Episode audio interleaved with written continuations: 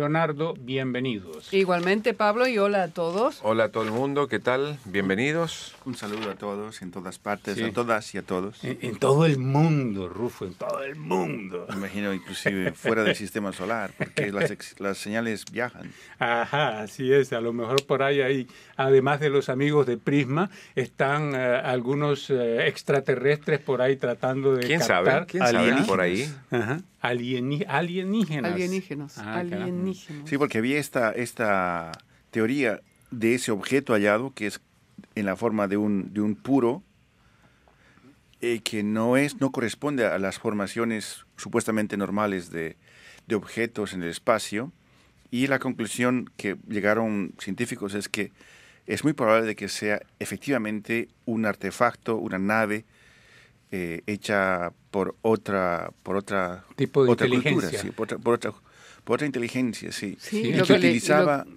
perdón, y, lo- y utilizaba eh, la, la, la luz del sol como motor. Aunque para Sí, la energía. Y para darle peso, a- porque realmente lo que le dio peso a esa información, aparte de esa fotografía, que yo no sé cómo, Rufo, a lo mejor sabes, cómo lograron tomarla, esa fotografía, a cuántos millones de años de distancia estaba, no tengo idea, pero Harvard dijo que era un objeto no identificado. Entonces, como es Harvard, ya sale la información, salió así, y efectivamente parece Wow. que, Entonces, es, eh, no es- que no estamos no solos. estamos solos. No es puro cuento. Parece que no, no, no. No.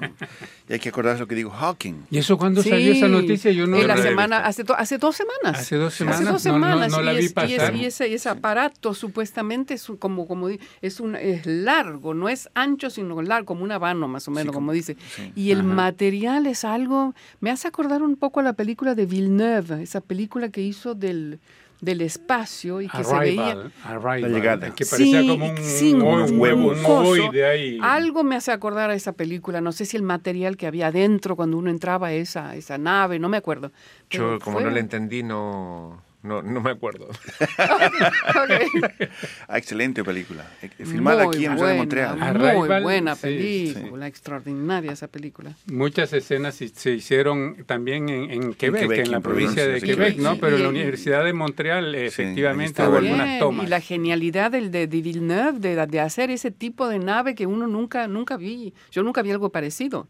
Entonces las naves espaciales que vienen de afuera, digo, que son extraterrestres, las hacen parecidas a las nuestras. Sí, claro. Pero esa que hizo Villeneuve no se parecía a nada. No. de Y la que- vida inteligente que había ahí también Sí, no tenía cómo- nada que ver con los marcianos que nos vienen Nada. matando desde hace No. tiempo. Y ¿no? cómo logran comunicar, e- ese proceso fue Sí, extraordinario. ese- sí, esa- Increíble. Bueno, esa es la historia, ¿no? Esa es la historia. Finalmente, cómo Esa es- logran comunicar, Entender. con- descodificar el lenguaje, ¿no?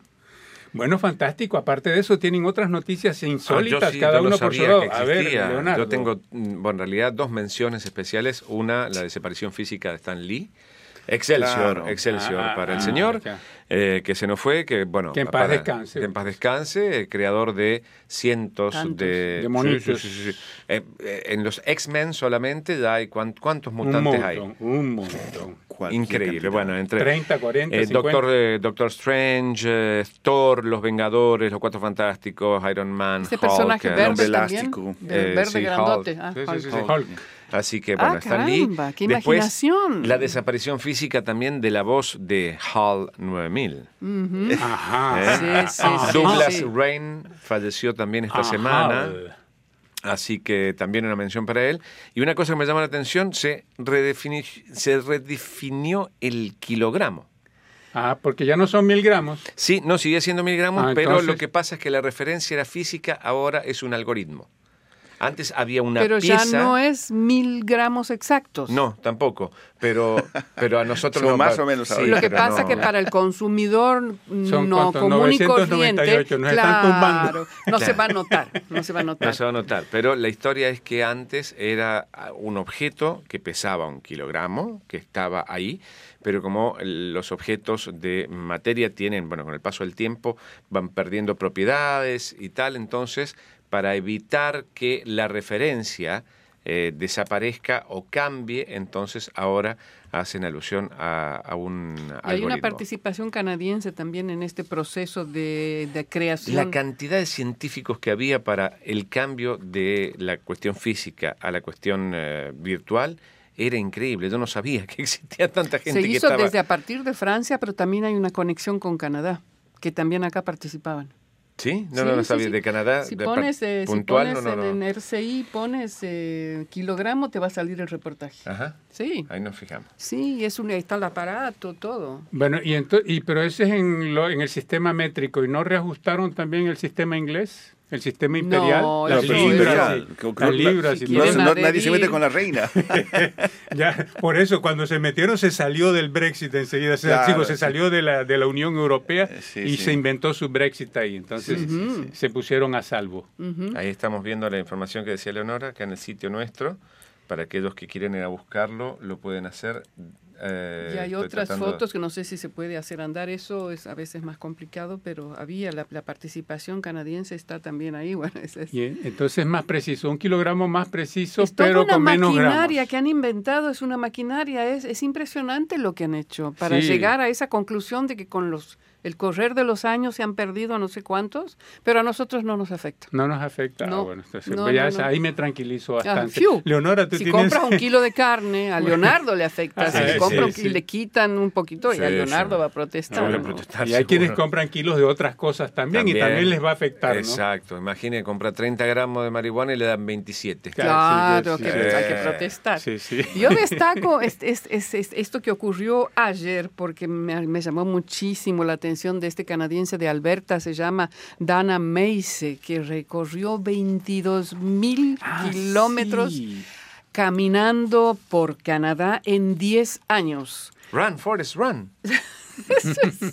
Es impresionante y lo hizo, bueno, 22, uno, uno puede, no sé, si uno puede imaginarse 22 mil kilómetros y lo que hizo fue recorrer por primera vez un canadiense en un recorrido, llega a los, a los tres océanos, al Pacífico, al Atlántico y finalizó en el Océano Ártico, que llegó ayer. Donde no se los- sumergió, me imagino. Porque... no, se muere, se, se muere.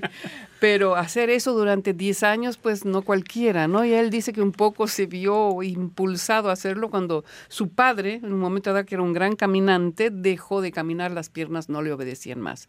Y entonces él hizo la promesa que el padre quería hacer esa caminata y nunca pudo, y le llevó 10 años, 10 años, es decir, por ahí paraba también, volvía a Columbia Británica, donde trabajaba durante 4 o 5 meses, juntaba dinero y continuaba su viaje. Eso es, mi, eso es lo que yo en, eso estaba pensando. a mí me encantaría caminar 20.000 kilómetros. Sí. Pero ¿cómo hago para pagar la cuenta? Hay que hacer un arreglito con Radio Canadá. Entonces, pues, Además, claro, porque este señor eh, también tenía Facebook y tenía, entonces iba contando su historia. Dice que escribió, tiene unos libros, cuadernos, equivalente a un metro de, ¿no? de, tanto que escribió. Todo. Su, todo. periplo. Entonces, que gastó zapatillas y tinta.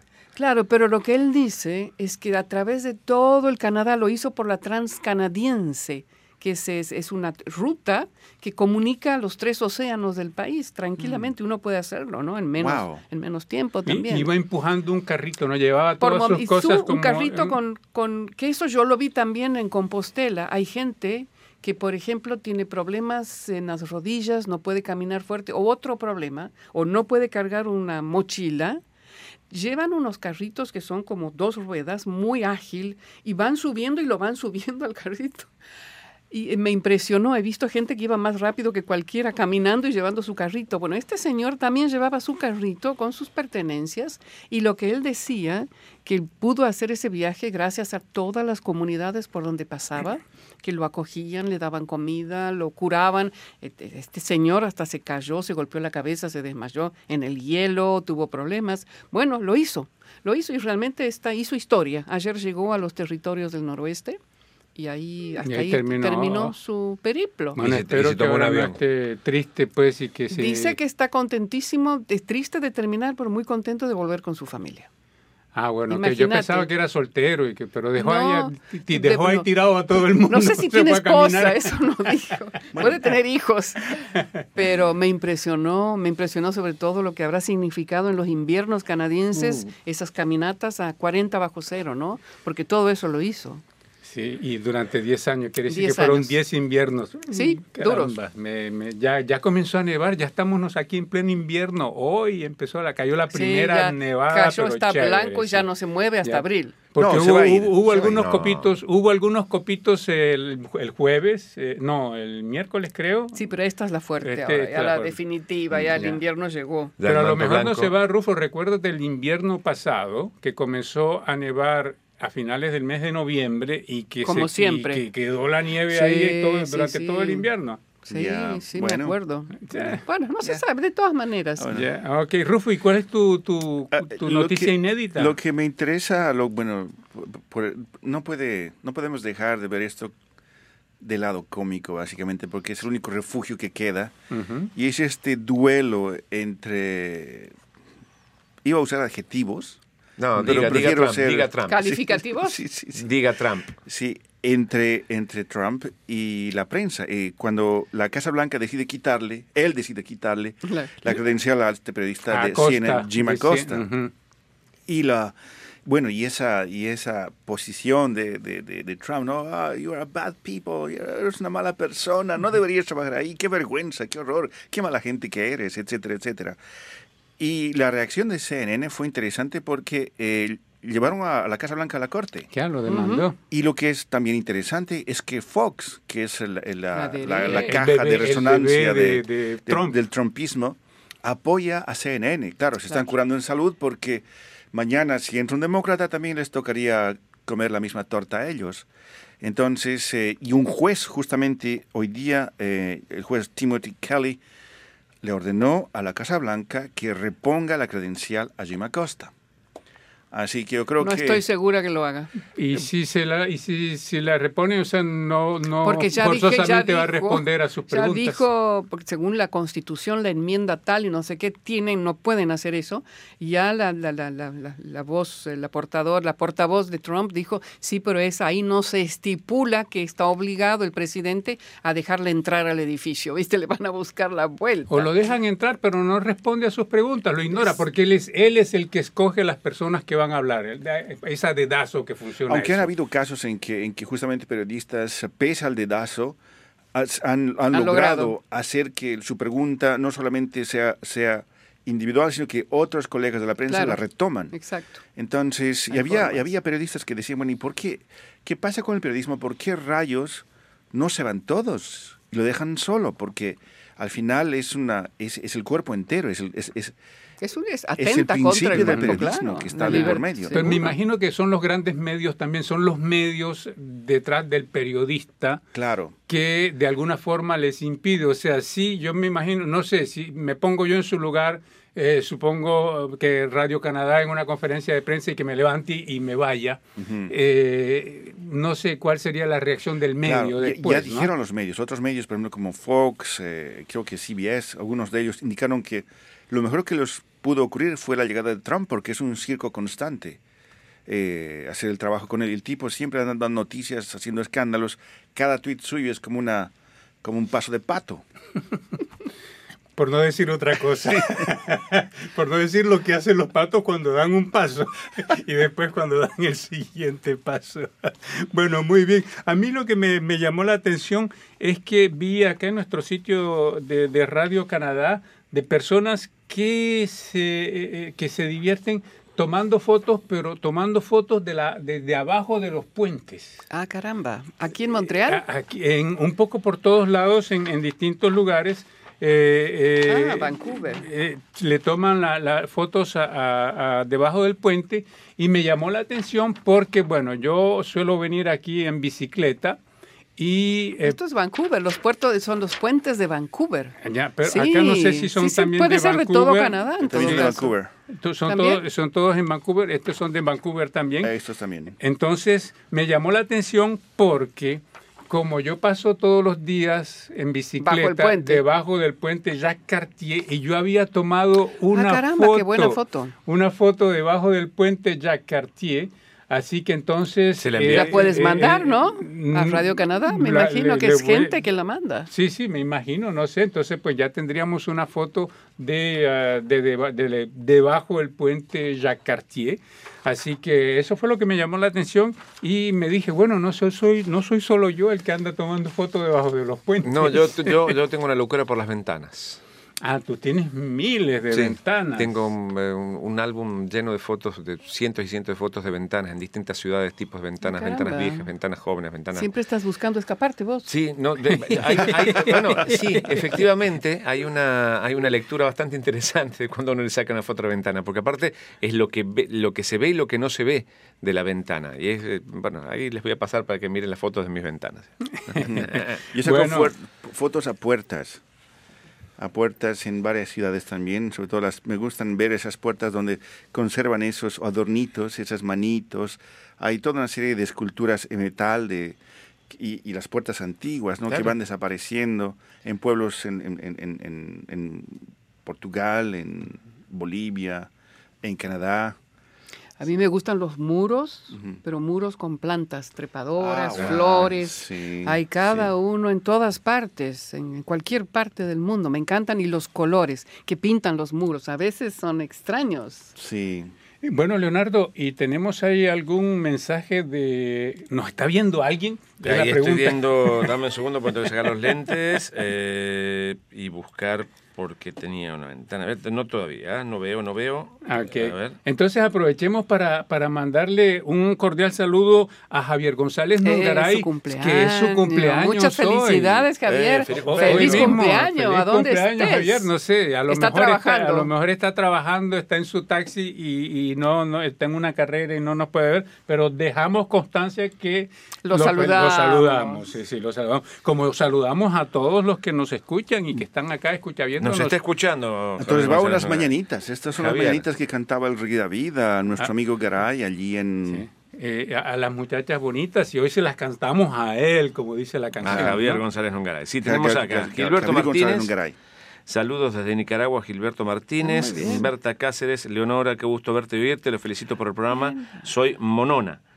Eh, Javier González Nungaray, Cordel 73, queridos amigos, lo mejor de lo mejor para todos en el Castor Cibernético. Y César Palacios eh, nos pone, bueno, Canadá en las Américas y un par de iconos de música, fotos y, cosas que estamos de las que estamos hablando. saludos y saludos, ¿de dónde, ¿De dónde nos escribe César? César Palacios no sabría decirte. Colombia. Colombia, Colombia, sí, sí. Colombia. No sé por qué todos los César son de Colombia. Está César Augusto Charri. Por eso. Este, Javier González Nungaray desde Guadalajara, Berta Cáceres desde Santiago del Estero en Argentina y Gilberto Martínez.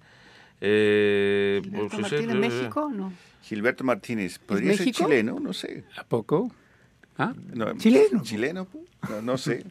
Bueno, Esperemos no pues, ofender de todo, todo caso. un, cordial, saludo a todos ustedes y estamos muy contentos de que estén allá del otro lado del micrófono y de frente a sus pantallas. Em, bueno, tenemos eh, otros eh, comentarios a nuestros em, reportajes y Así es, acá dice, el ejército de Canadá levantaría requisito de ciudadanía para aumentar sus efectivos y Eider, Edier López Carlos dice, buenos días, soy colombiano de 25 años, hacía parte de las fuerzas militares de Colombia, pero por amenazas de las guerrillas hacia mi familia tuve que dejar mi posición y mi pasión por la defensa de mi patria. dice, he tomado la decisión de tratar de ser parte de ustedes, que son geniales tanto como los 180 días de preparación que se toma. Mi especialidad es TAP, tirador de alta precisión con instrucción en el batallón de Infantería de Caqueta. Quisiera, Caquetá. Quisiera respuesta por parte del plantel militar de Canadá para saber qué posibilidades tengo de ingresar. Pero para eh, eso lo mejor que puede hacer es dirigirse al ejército canadiense, al sitio web, si habla, tiene que hablar inglés o francés, y que haga todas las preguntas que necesite. Sí, porque nosotros pues somos Porque esa es una noticia que indica que el gobierno canadiense decidió suavizar sus exigencias porque parece que está faltando también gente en el ejército para las misiones de paz, para lo que fuera, y entonces, eh, antes la exigencia era tener la ciudadanía, ahora siendo inmigrante puede ser parte de las Fuerzas Armadas. Bueno, entonces, y lo mejor que pueden hacer es dirigirse al sitio del gobierno de Canadá, a la Embajada de Canadá en el país de donde nos estén escribiendo y ahí piden la información. Nosotros solo publicamos las noticias, pero Somos no... La, transmisión, la, correa, de, transmisión, pero no podemos ayudar a nadie en ese proceso, sobre todo de inmigración, que es tan delicado y con el cual Canadá pues eh, es también muy delicado. Y hay otro comentario, en realidad parece que estos todos son del mismo... Son del, mismo, la misma noticia. Del mismo palo, digamos, en este caso el Ejército de Canadá se levanta el requisito y Johnny Beltrán Arias también ofrece sus servicios, dice estoy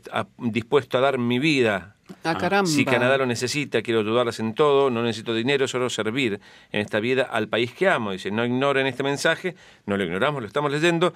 Dice, solo pido que me ayuden para llegar a su hermoso país, no tengo antecedentes judiciales y eh, policiales, solo quiero ser útil y tener la posibilidad de ayudar a los demás. Eh, entiendan mm, mis motivos, dijo, mm, dejo mis datos para que sean certificados y autorizo cualquier averiguación. Colombia. Él es también, de Colombia, sí. Johnny Beltrán Arias. Y a Johnny le damos el mismo mensaje que a Edier López.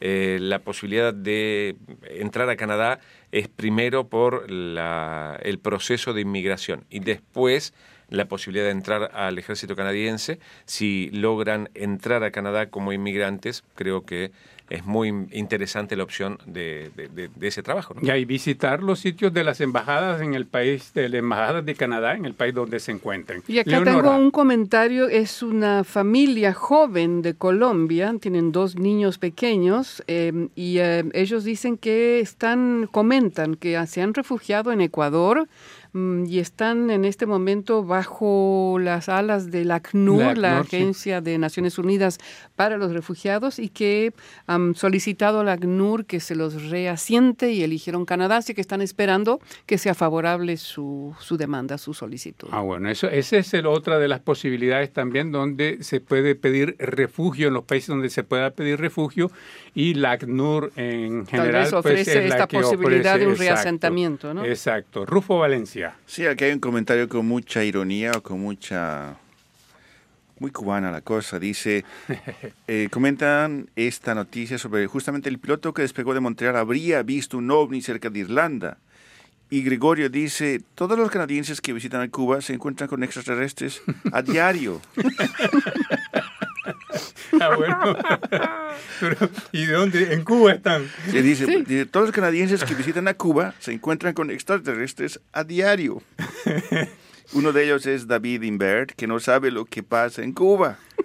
Le el correo para explicárselo todo. Bueno, eso debe ser insa- un, un chiste entre, Entre ellos, entre- no, entre sé si, ellos. no sé si David Dimber nos está escuchando ni sabemos quién es, Sí, pero esto de que, caso- bueno, esto es una novedad, ¿no? Que todos los cubanos son extraterrestres. ¿Quién dijo eso? Ah, que son... ah, Ok, Es él lo, dice él. Lo, dice él. Claro. Sí, sí. Dice que los canadienses, aunque Pregunta, va- va- Me ¿no? parece que es una broma entre dos si amigos. yo soy nacido en Argentina y hago la ciudadanía canadiense, ¿paso a ver extraterrestres también? Claro, y además, va- yo creo mucho, no sé si he encontrado con gente de otras partes que cuando hablan con, incluso con nosotros, dicen, y nos dicen, bueno, ¿y cómo rayos vive la gente aquí? En Claro. el ayer, justamente. lo imaginan. No se imaginan, pero ¿cómo? ¿Baja a 30 grados bajo cero? ¿Y qué? ¿Se paraliza todo? ¿Qué pasa? Es que hay lugares donde sí se paraliza todo. Bueno, el tema aquí- es que Canadá es un país de invierno y es un país desarrollado, entonces ya tiene una infraestructura. Hoy no les sorprendió a ustedes, yo me levanté, salí antes de las 7 de la mañana y ya la máquina había pasado limpiando las veredas de nieve entre la primera nevada. ¿Cuánto habrá caído? Así. Cuando pasa, cuando más, de cinco, décima, sí. más de 5 centímetros pasan. Ah, Sí, sí, sí. bueno, hay lugares en Estados Unidos, Rufo, que se paraliza completamente Ah, la igual, ciudad. Aquí también se paraliza cuando caen más de 40 centímetros de nieve, las escuelas Claro, cierran. hay pero eso ya son casi- casi un metro de nieve. Claro, porque no el trabajo. No, no, no el el trabajo, trabajo, pero uno no. puede, puede aludir, Ausentarse. claro, ausentarse por, por la cuestión. Y hay, hay algunas veces que han caído tormentas que se, se preveía que iba a haber, no sé, 40 centímetros, 45 centímetros, y nos dejaron salir antes del trabajo. Eso es verdad. Sí, sí, sí, cuando yo me acuerdo. Por sí. el tráfico. Por el tráfico, Sí, exacto. O sea, evidentemente hay momentos en los que pasa ese tipo de cosas. Lo mismo que pasa en, no sé, en los Emiratos Árabes, que después de los 45 grados dan asueto.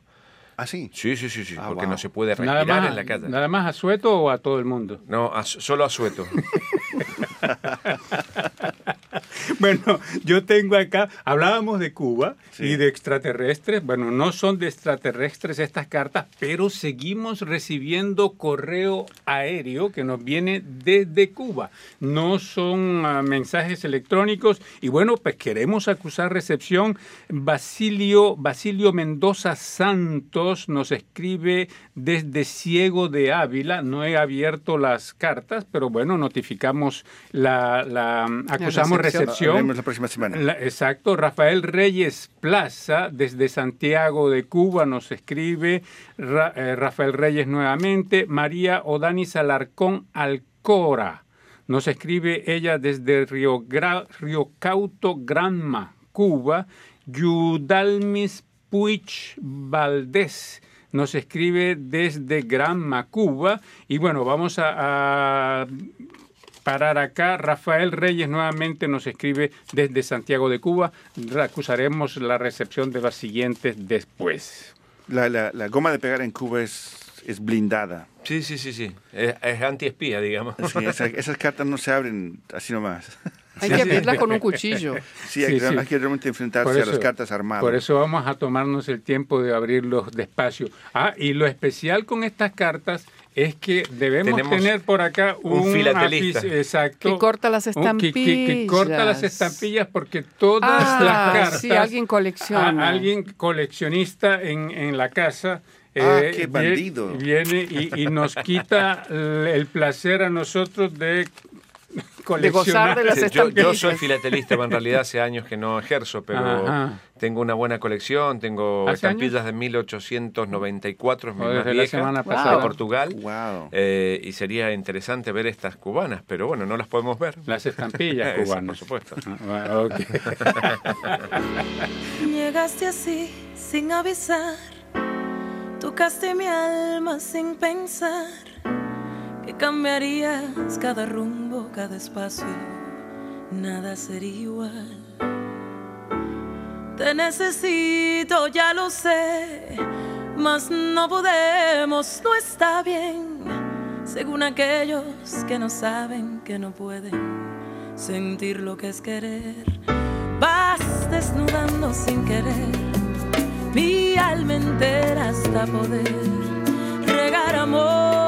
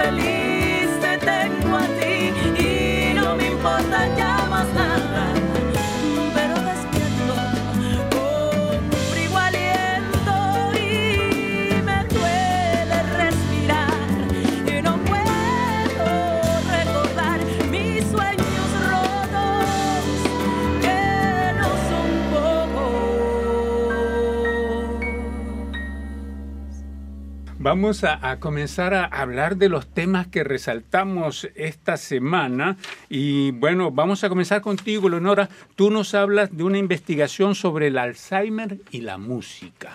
Sí, y uno dice Alzheimer y música y sabe que ya hay muchísimas investigaciones que investigaron, se metieron ahí en el tema de la música, el cerebro de una persona con demencia, pero hay algo nuevo que ha surgido y esto eh, fue llevado a cabo por eh, Corinne Fisher, que es directora de la Clínica de Trastornos de la Memoria en el Hospital St. Michael de Toronto, y por una eminencia canadiense en el tema de música y Alzheimer, Michael Todd, que es eh, el autor principal de la investigación y profesor de música y neurociencia en la Universidad de Toronto. Y le- eh, lo que descubrieron, primero hicieron una, una investigación con 20 personas con leve, muy leve, que recién empezaban a tener Alzheimer, eh, problemas cognitivos muy leves, y hicieron el experimento siguiente.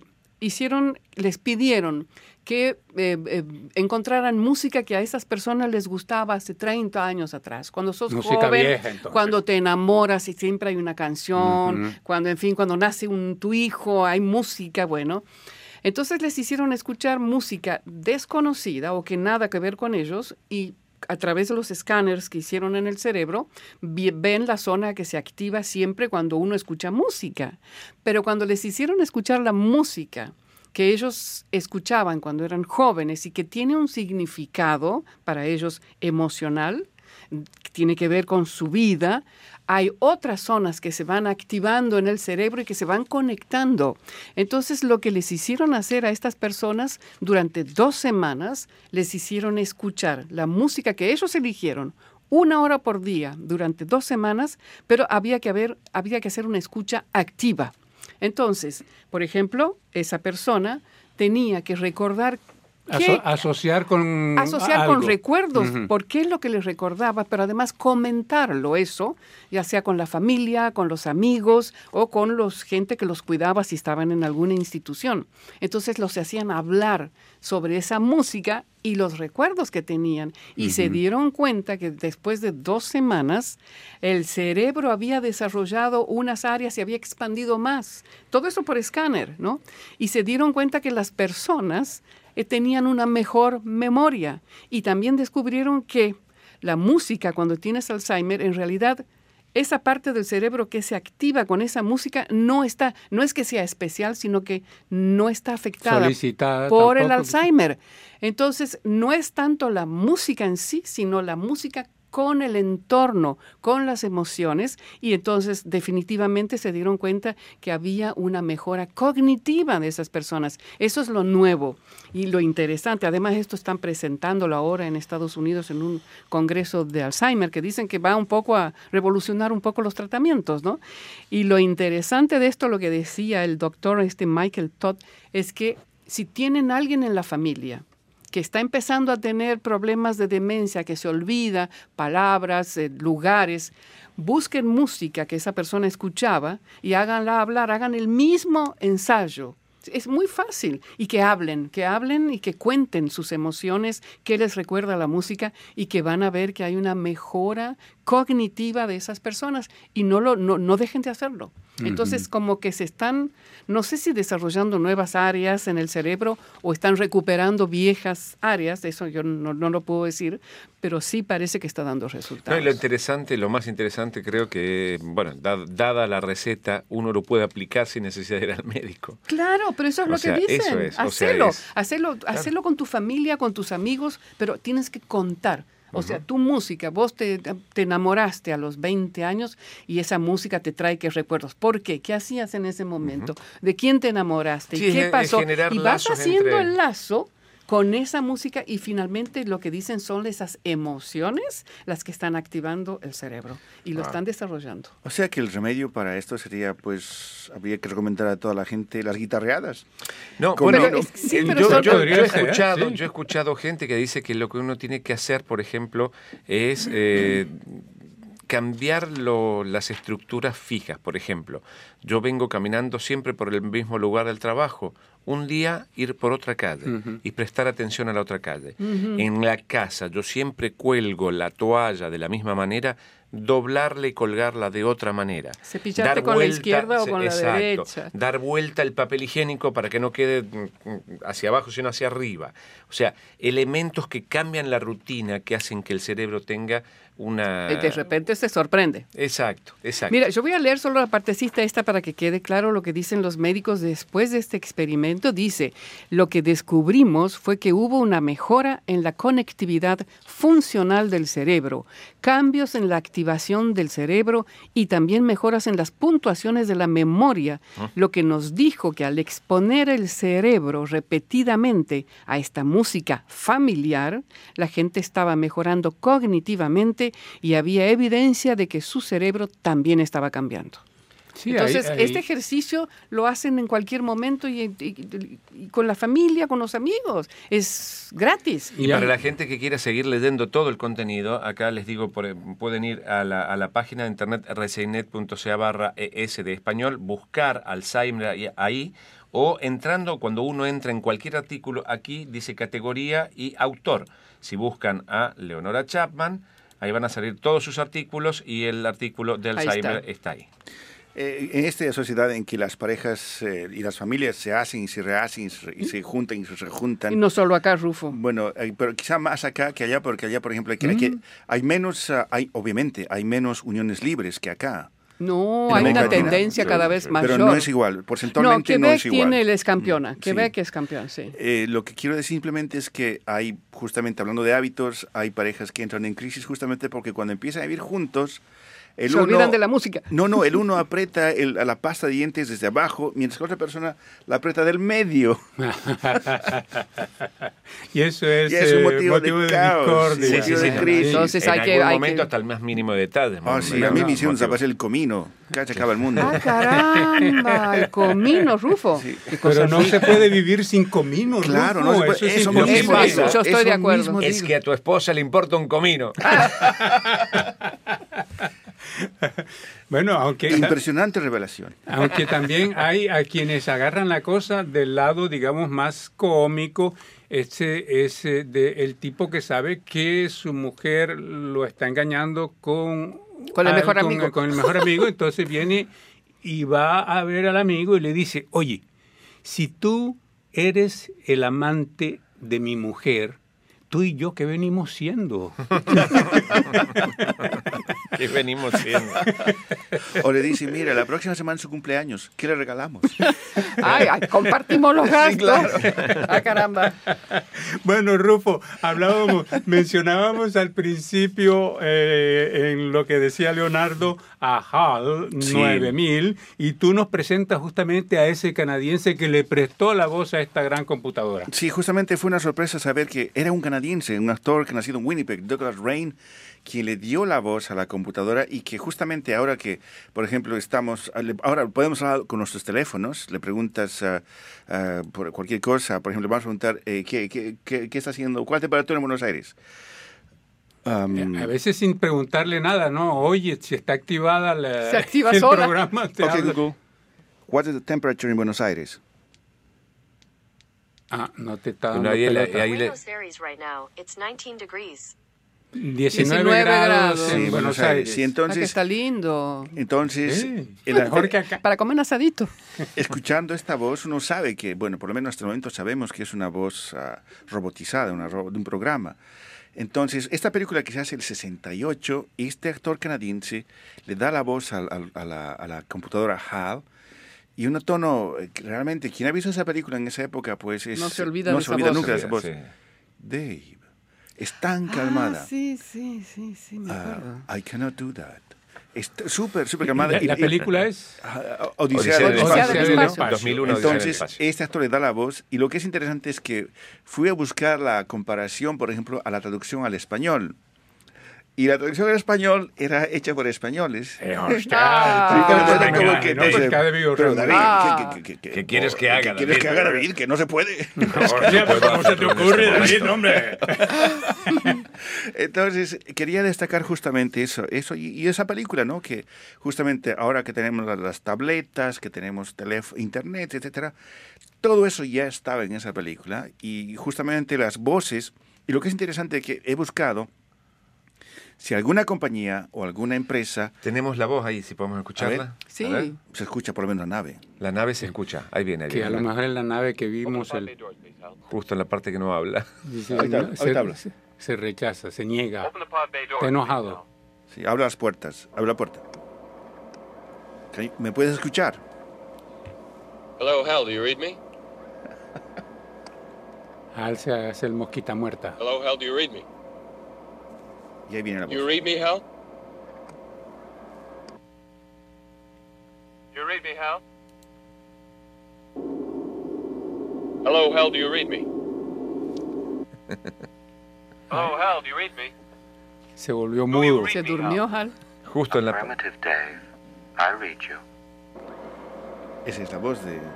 Parece tu voz, Open the Rufo. pod bay doors, Hal. Ah, Rufo, tienes una doble vida. I'm sorry, Dave. I'm afraid I can't do that. I'm afraid I can't do that. Oh, What's the problem? you. I think you know what the problem is just as well as I do. What are you talking about, Hal? Es verdad lo que decía This Rufo, la voz mission is calma, too ¿no? important for me to allow you to jeopardize it. Wow. I don't know. Sí, esta misión es Wow. muy importante para, para dejarte que la pongas en peligro. Entonces, esa era, esa era la quedan historia. cinco minutos. Entonces, eh, puedan, vean la película y pues interesante comparar con la versión en español. No, no, No, no, no moleste. arruines, no. No, no, pero aparte yo he visto, yo he visto Rambo, por ejemplo, en español doblada en España, porque España tiene una ley de doblaje muy eh, eh, especial. Si la película, por ejemplo, es argentina, debe ser doblada al español. Ah, Si la película es argentino. colombiana, debe ser doblada al español de España.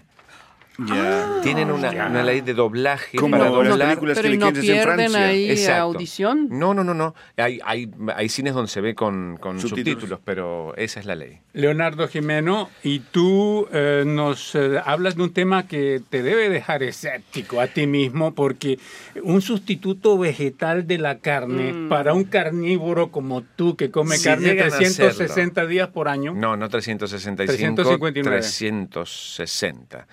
Eh, la, no, la historia es, si llega a suceder y llegan a encontrar el gusto, yo también, a mí también me pone mal cuando veo eh, cómo sacrifican a los animales para que nosotros podamos comer. O sea, si llegan a lograr el sustituto, ¿O ¿Cómo se sacrifican los animales para que nosotros comamos? no, cómo No. los sacrifican, ellos no se sacrifican. Para nada. Eh, a mí me encantaría. Bueno, la historia es que un, eh, un investigador italiano que está haciendo, bueno, su, su última parte o, o continúa sus estudios en Barcelona, eh, generó, desarrolló una impresora 3D que imprime eh, carne. Ah, fantástico. Ah, wow, caramba. imprime carne. O sea, Pero comes ¿y- y- plástico. ¿Qué, qué es lo que ¿Qué- pone? qué- ¿Qué, No, qué le no, pone con para que proteí- salga la carne? proteínas vegetales. Y está imprimiendo carne y va imprimiendo, está en, pas- en frase- en fase de, de un proceso de, de- de ajustarlo y de lograr eh, lo que uno le falta, porque ya existen eh, hamburguesas de, de, de porotos tofu. y tofu y ese tipo de cosas. Lo que no engaña al paladar del buen comedor de carne es no la textura. Ah, ok. Claro. La textura, la Mm. textura. Y él es lo que está haciendo, Es justamente eso, Está trabajando haciendo experimentos y trabajando sobre la textura y parece que ha logrado algo bastante interesante por ahora. En realidad, en el artículo dice que parecen eh, bifes liliputenses porque son de este tamaño, pero que imprimir 100 gramos de carne vegetal con una impresora 3D cuesta aproximadamente 3 dólares. O sea que tampoco es caro en el caso de, bueno, aquí la carne es casi prohibitiva. Los 100 cortes gramos, de- 3, 3 dólares, es Sí. carísimo. Pero eh, eso es cuando lo está probando y es una sola impresora. Ah, ok. Cuando vaya a nivel industrial es Ya. muy probable que esos gastos Centavos, sean mucho menores. Ya. Y bueno, la historia es lograr el gusto, ya está en combinación ¿Por con qué no chefs te ofreces para internacionales participar en la, en la investigación? para degustar. Claro. Eh, ya está en contacto con chefs internacionales para lograr lo que le falta, que es un poco el gusto distintivo de cada uno de los cortes, por ejemplo. Pero caramba. eh, ya se, se imprime carne para comer. Ya, ok, que se Carne haga pues con, con, ah, carbón eh, y no pues el humo eh, es lo que le el- dije, cómo le dan el gusto del humo. Exacto, Exacto. exacto. Se puede hacer a la parrilla y, y con el mismo gustito, el mismo proceso, digamos, de cocción de la carne, eh, probablemente se obtenga un gusto similar. Así que, Ah, bueno, ahí vamos. El ah. futuro nos lleva a la carne sintética. Bueno, cuando vayamos a México vamos a comer eh, eh, asados o hamburguesas de chapulines. Ah, Bueno, eh, ese es también uno de los de la materia prima. Eh, la- la- La- para la proteína. para ¿no? la proteína, la proteína de los in- insectos. Insectos. Dicen que es Ah, bueno, extraordinaria. Sí, ¿eh? ya, ok. Bueno, el tiempo se nos va como agua entre los dedos muy rápidamente. Yo los invito a escuchar una entrevista que hice con la cineasta quebequense Nadine Gómez y es en este momento se está llevando a cabo aquí en Montreal los encuentros internacionales del documental de Montreal y ella, Nadine, presentó su película el viernes, hoy esta noche pasa, eh, esa película que se llama Exargia, el canto de los pájaros. Exargia es un barrio de Atenas, un barrio de Atenas que es muy combativo, un barrio anarquista, y eh, fue allí donde, en Exargia, donde en 1967 comenzaron todas las protestas de, eh, que llevaron al golpe de Estado de los coroneles. Eh, en exacto. 70s. Y, y después de eso, pues, eh, eh, que terminó en el 74 este, este, esta época de los coroneles, y después en el 2008, en las revueltas eh, que hubo en 2008 en, en Grecia. Y bueno, pues ella, esta cineasta, se pasea en una noche por los distintas, en una calle de ese barrio y va agarrando testimonios de las personas, de artistas, de pasantes, de, de, de todo tipo, toda- todas las personas que va encontrando y pues nos muestra un retrato de ese barrio de Atenas que en el que además de esto eh, eh, reciben a los migrantes, eh, los flujos de migrantes que va llegando a Atenas van a Exarquia. Entonces, pues es interesante ver cómo reacciona la gente frente al estado de la economía y cómo reacciona pues frente a, la inmigración, ¿no? Entonces, pues eso es todo lo que les, les quería decir con respecto a esta película y a ese reportaje rcinet.ca para consultar todos nuestros temas en los controles técnicos hoy Chantal Saint-Sauveur. Muchísimas gracias a todos ustedes allá del otro lado del micrófono. Javier González Y- Garay nos agradece el saludo y con todo gusto, con mucho placer, por supuesto. Y bueno, y les recordamos que el audio de este programa tendrá la música del grupo Ocan. Son unas eh, cubanas que viven en Toronto y que están ah, estuvieron anoche eh, en espectáculo aquí en Montreal. Eso fue todo. Chao. Adiós. Adiós, adiós. Aunque quiero olvidarme, ha de ser imposible, porque eternos recuerdos tendrás siempre de mí.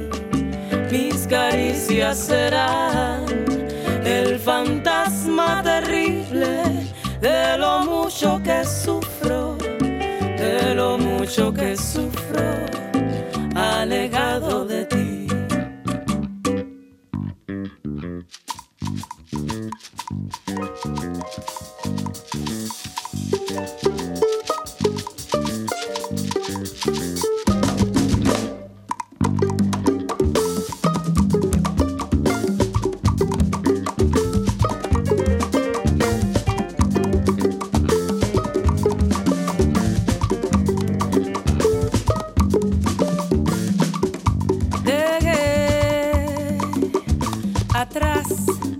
Las olas, el verano sin fin, dejé sin pensar una parte de mí, lo que nunca pensé